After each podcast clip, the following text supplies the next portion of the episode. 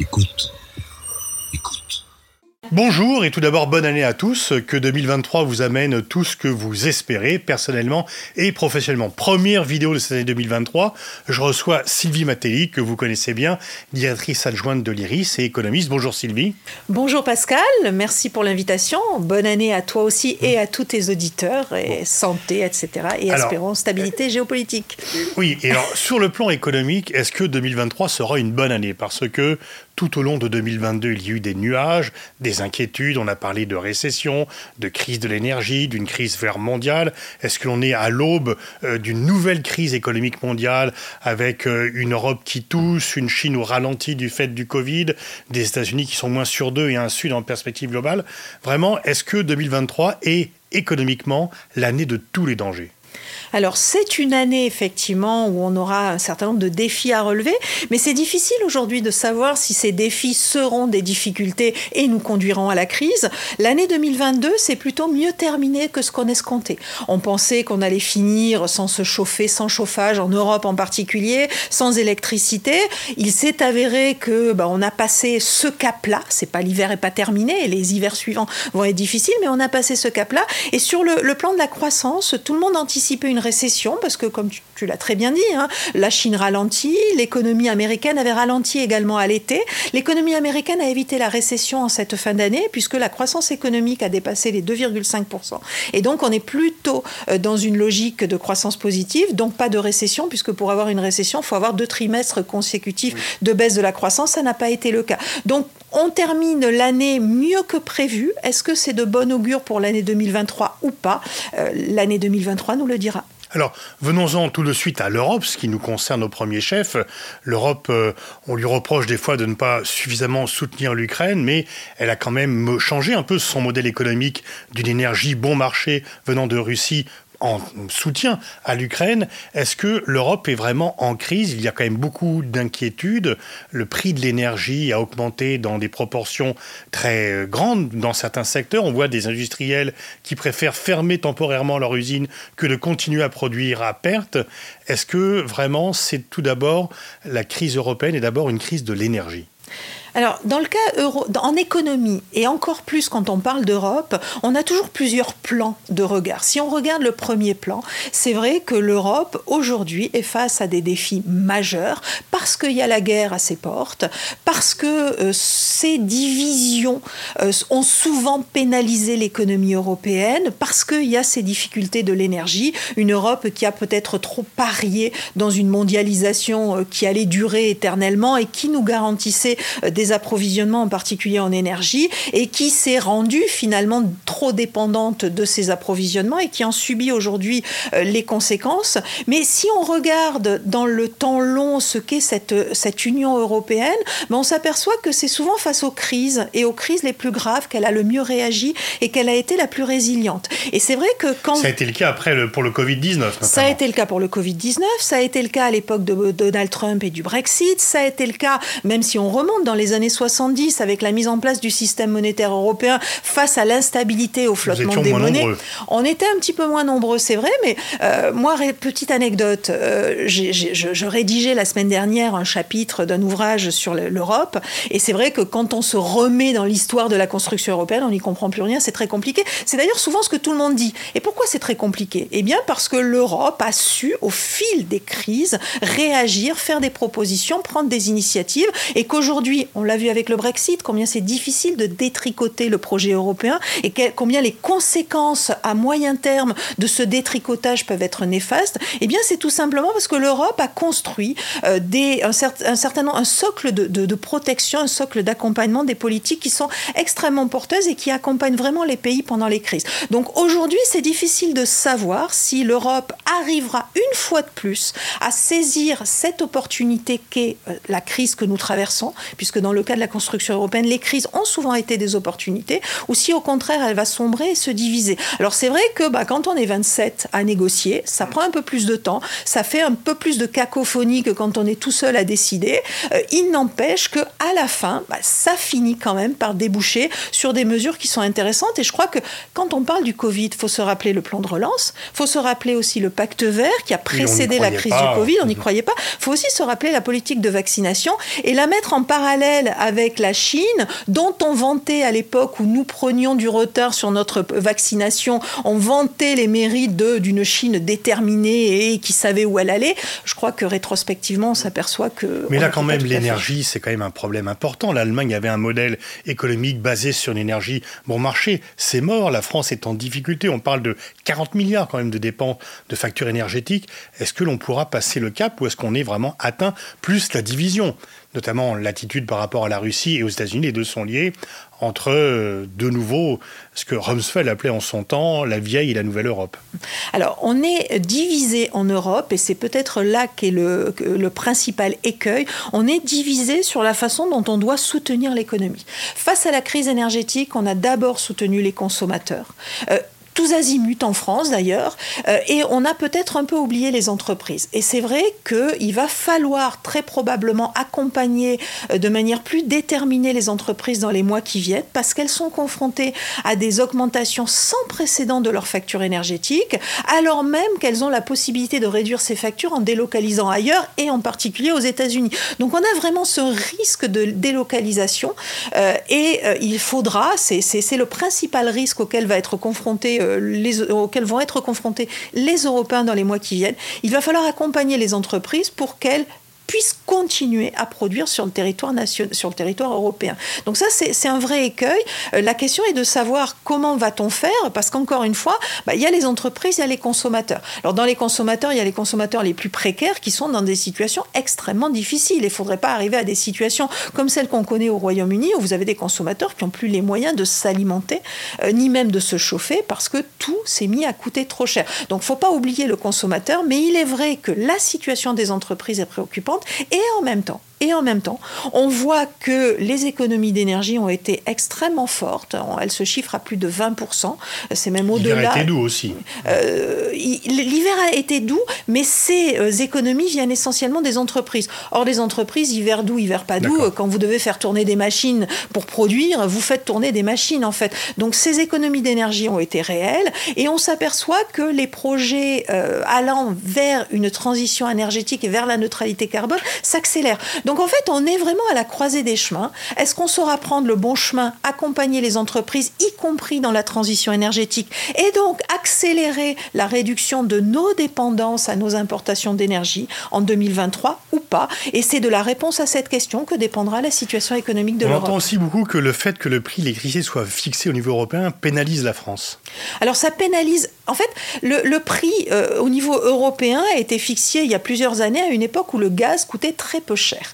Et en fait, on utilisait en priorité les énergies les moins émettrices de CO2 et puis en dernier recours le gaz. Et on fixait le prix de l'électricité en fonction de la dernière unité, c'est le prix marginal, on va pas faire un cours d'économie, mais en fonction de la dernière unité consommée, donc sur le prix du gaz. Pendant très longtemps, ça a été extrêmement avantageux puisque le renouvelable ou le nucléaire coûtait de fait plus cher que le gaz. Sauf que à partir du moment où le gaz se met à coûter les tarifs que nous avons connus ces dernières années, il est bien évident que se baser sur ce prix-là pour fixer le prix de l'électricité, bah, c'est totalement contre-productif. Vous vous mettez à payer une électricité extrêmement chère. C'est d'ailleurs là-dessus qu'un certain nombre d'entreprises énergétiques qui sont bien développées sur le renouvelable se sont mises à gagner beaucoup, beaucoup d'argent parce qu'il faut savoir que pour produire un mégawattheure de renouvelable, c'est à peu près 60 euros. À l'époque où le gaz coûtait 20 ou 30 euros, bah, il est évident qu'on avait intérêt à fixer sur le gaz. À partir du moment où le gaz vaut plus de 100 euros,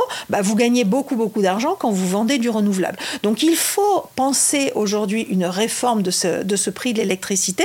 Elle est en cours. Par contre, vous comprenez bien qu'il y a, des, il y a des, des acteurs économiques qui ont tout intérêt à ce qu'on continue à se baser sur le prix du gaz parce qu'ils ils y gagnent beaucoup d'argent. Donc au détriment des consommateurs et des producteurs. Au détriment des consommateurs et des producteurs. Alors venons-en aux États-Unis. Euh, justement, il y a une inquiétude. Le président Macron s'en est ouvert euh, lors de sa visite d'État aux États-Unis. Les États-Unis ont un plan de relance avec des incitations fiscales qui pourraient à terme venir euh, être tellement attractifs que les entreprises installées en Europe, qu'elles soient américaines ou européennes, quittent le sol européen pour aller aux États-Unis. Alors, c'est une réalité, le, mais, mais c'est une réalité qui n'est pas vue du tout de la même manière aux États-Unis. Le président Biden, quand il arrive au pouvoir, il a deux priorités, il a trois priorités. La première, c'est l'affrontement avec la Chine. La deuxième, c'est la démocratie américaine. Et la démocratie américaine, la, la consolidation de la démocratie américaine, elle passe par un plan qui va permettre d'aider toutes ces, euh, toute cette population qui s'est précarisée au fil des années parce que la mondialisation. La politique des classes moyennes. La politique des classes moyennes des classes moyennes inférieures d'ailleurs aux États-Unis, ces gens qui votaient démocrates à une certaine époque et qui se sont mis à voter Donald Trump et républicain. Donc il y a aussi un enjeu politique là-dedans, mais l'enjeu démocratique est, omniprésent dans la pensée de, de, Joe Biden. Et le troisième objectif, c'est la lutte contre le changement climatique. Il faut savoir que sur les deux premiers objectifs, la Chine et la démocratie, c'est bipartisan. Donc là-dessus, il sait qu'il capitalise, il sait qu'il va réussir, et c'est là-dessus qu'il a axé l'essentiel de ses mesures, y compris son plan climat. Son plan climat est protectionniste parce que ça permet de répondre aussi aux, aux deux premiers défis. Donc on est vraiment dans cette logique dans le cas des États-Unis, et aux États-Unis, ça ne choque absolument pas, et pour plusieurs raisons. L'une des premières raisons, c'est que bah, le protectionnisme est de retour, il est assumé par tout le monde, y compris en Europe populaire aux États-Unis, mais est-ce que c'est pas une atteinte directe? Est-ce que euh, le fait de se dire on est allié et en même temps, est-ce que c'est pas une politique agressive à l'égard des Européens? Et finalement, est-ce qu'il ne reprend pas la même thématique que Trump à l'égard des économies européennes? Alors, il est dans une politique protectionniste, donc on peut qualifier d'agressive, mais lui, pour des raisons de protection de son économie, de sa population avant tout.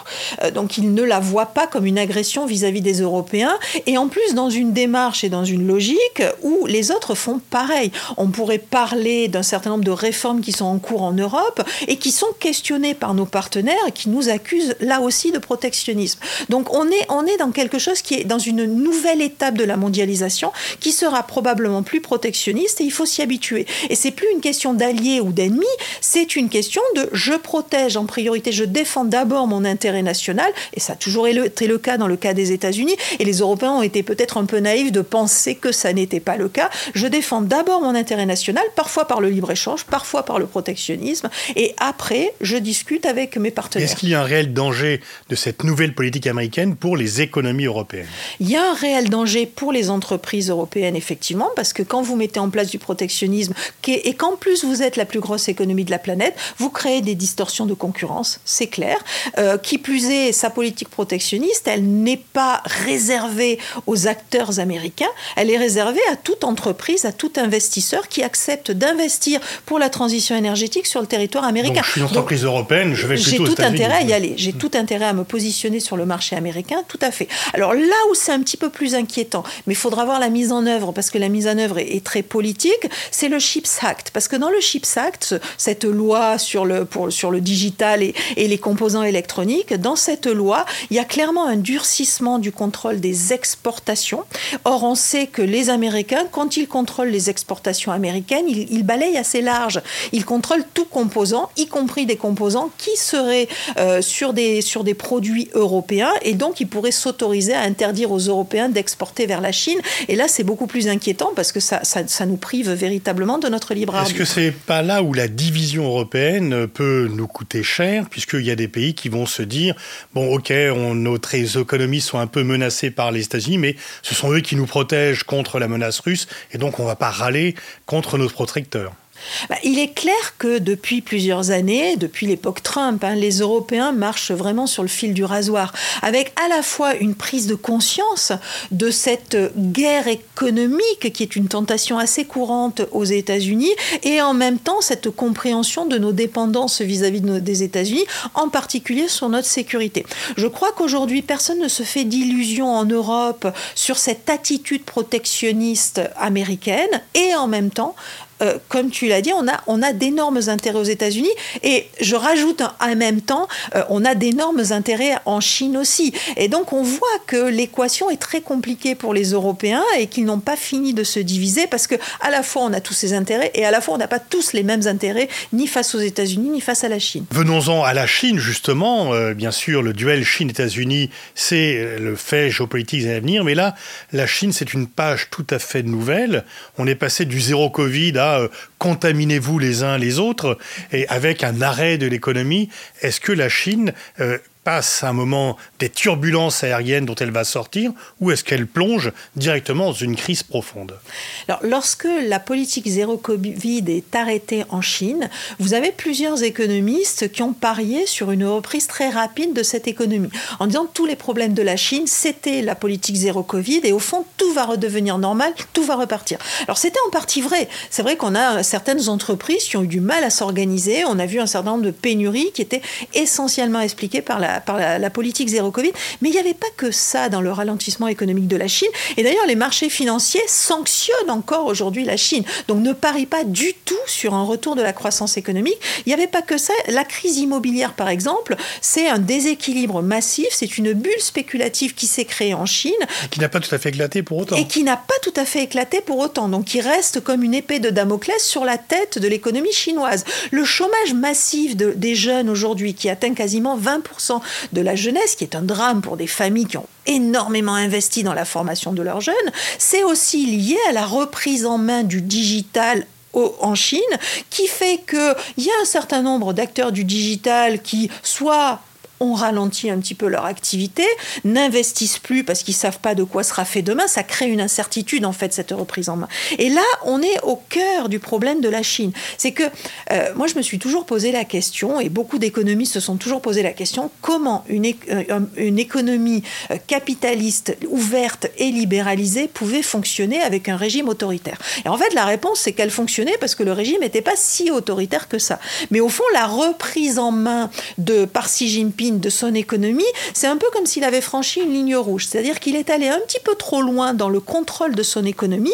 Et le un petit peu trop loin, ça fait que les investisseurs ont peur. Les Occidentaux, les entreprises étrangères se désengagent de Chine, euh, rentrent en Europe ou aux États-Unis, et massivement aux États-Unis d'ailleurs, où on voit affluer beaucoup, beaucoup d'investissements. Ça veut dire que les acteurs locaux hésitent à investir parce qu'ils sont pas sûrs que ça portera ses fruits et que du coup ça présente un très grand risque. Parce que finalement, quand on a pas la liberté ou quand on a moins de liberté, on prend pas de risque. Parce que le risque, c'est de se faire taper dessus ou si on gagne, de se faire préempter tout ce qu'on a gagné. Donc je crois qu'on arrive à ce point de non-retour et la question qui se pose pour 2023, c'est est-ce que Xi Jinping sera lâché du lest et sera prendre conscience qu'il est allé trop loin, qu'il a franchi cette ligne rouge ou pas?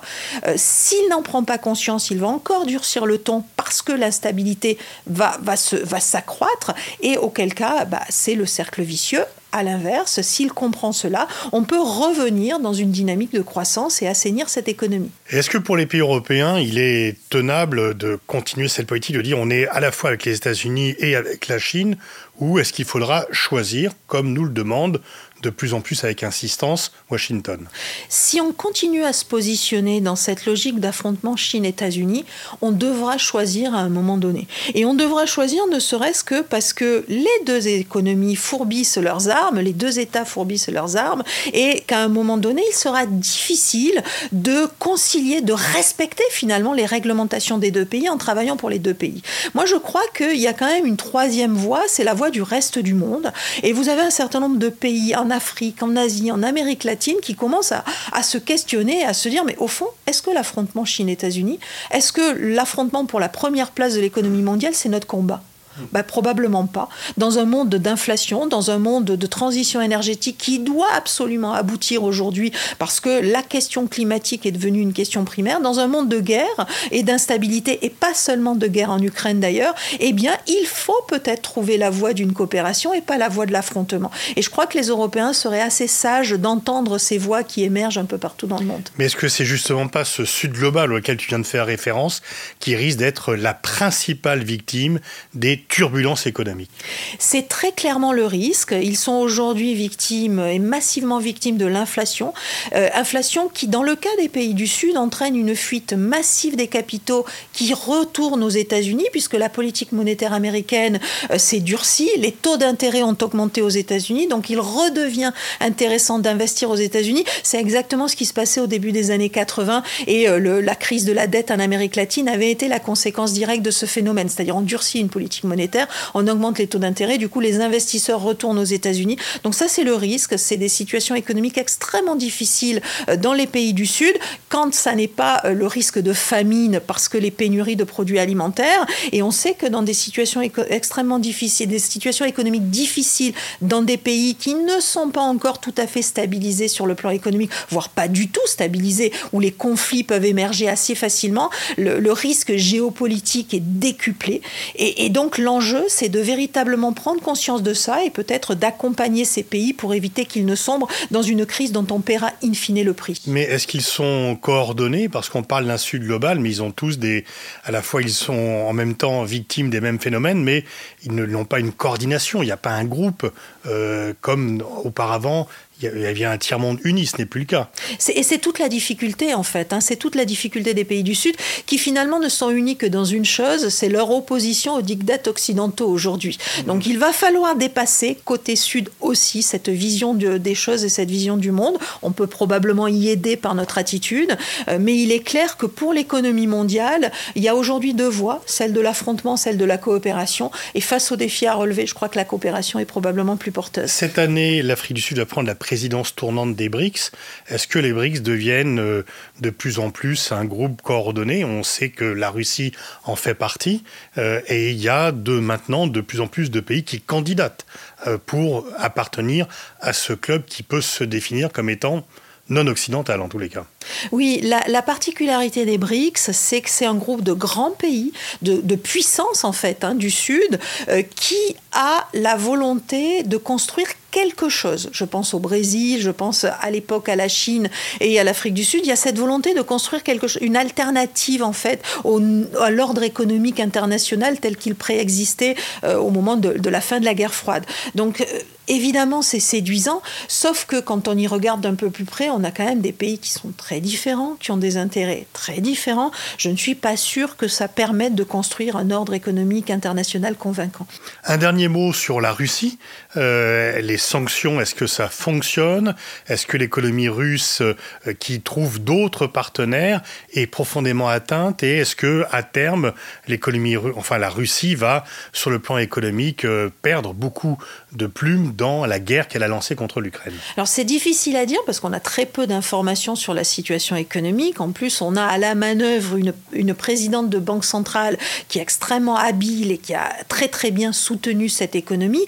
Il n'empêche que Poutine a fait le mauvais pari quand il s'est engagé dans cette guerre parce que bah, pour éviter le déclin, c'est beaucoup plus efficace. Il suffit de regarder la Chine, de parier sur l'économie que de parier sur la guerre. Euh, il ne l'a pas fait, il ne l'a pas compris. Donc aujourd'hui, on a du mal à comprendre comprendre ça parce que l'économie est sous l'importance de l'économie dans la puissance de la Russie est largement sous-estimée euh, et négligée par les Russes et la Russie. Du coup, il y a très peu d'informations qui sortent et on a très peu de visibilité sur ces choses-là. Il n'empêche que ces sanctions auront inévitablement des conséquences économiques. Ça risque de renforcer le côté euh, euh, station d'essence avec des fusées. C'est-à-dire que c'est quand même les secteurs technologiques, tous ces jeunes qui sont partis, les centaines de milliers de Russes qui ont quitté la Russie par opposition, par peur de la guerre, vont autant frapper la Russie que les sanctions occidentales. Complètement, complètement. On a une économie effectivement qui se délite et qui continuera à se déliter. L'enjeu va être l'après-guerre, si un jour il y a un après-guerre, parce que la question économique est une question, et on est bien payé pour le savoir en, Europe, est une question fondamentale de, de la reconstruction et de la pacification, de la stabilisation après-guerre. Donc ça, ce sera une question véritablement à se poser après, de bien identifier les conséquences économiques qu'ont eu ces sanctions et d'essayer d'y répondre pour éviter qu'une nouvelle guerre ne se produise si tant est qu'un jour cette guerre s'arrête. Ben merci Sylvie pour cet éclairage de début d'année qui va nous permettre de l'aborder avec euh, un peu plus de clés de compréhension.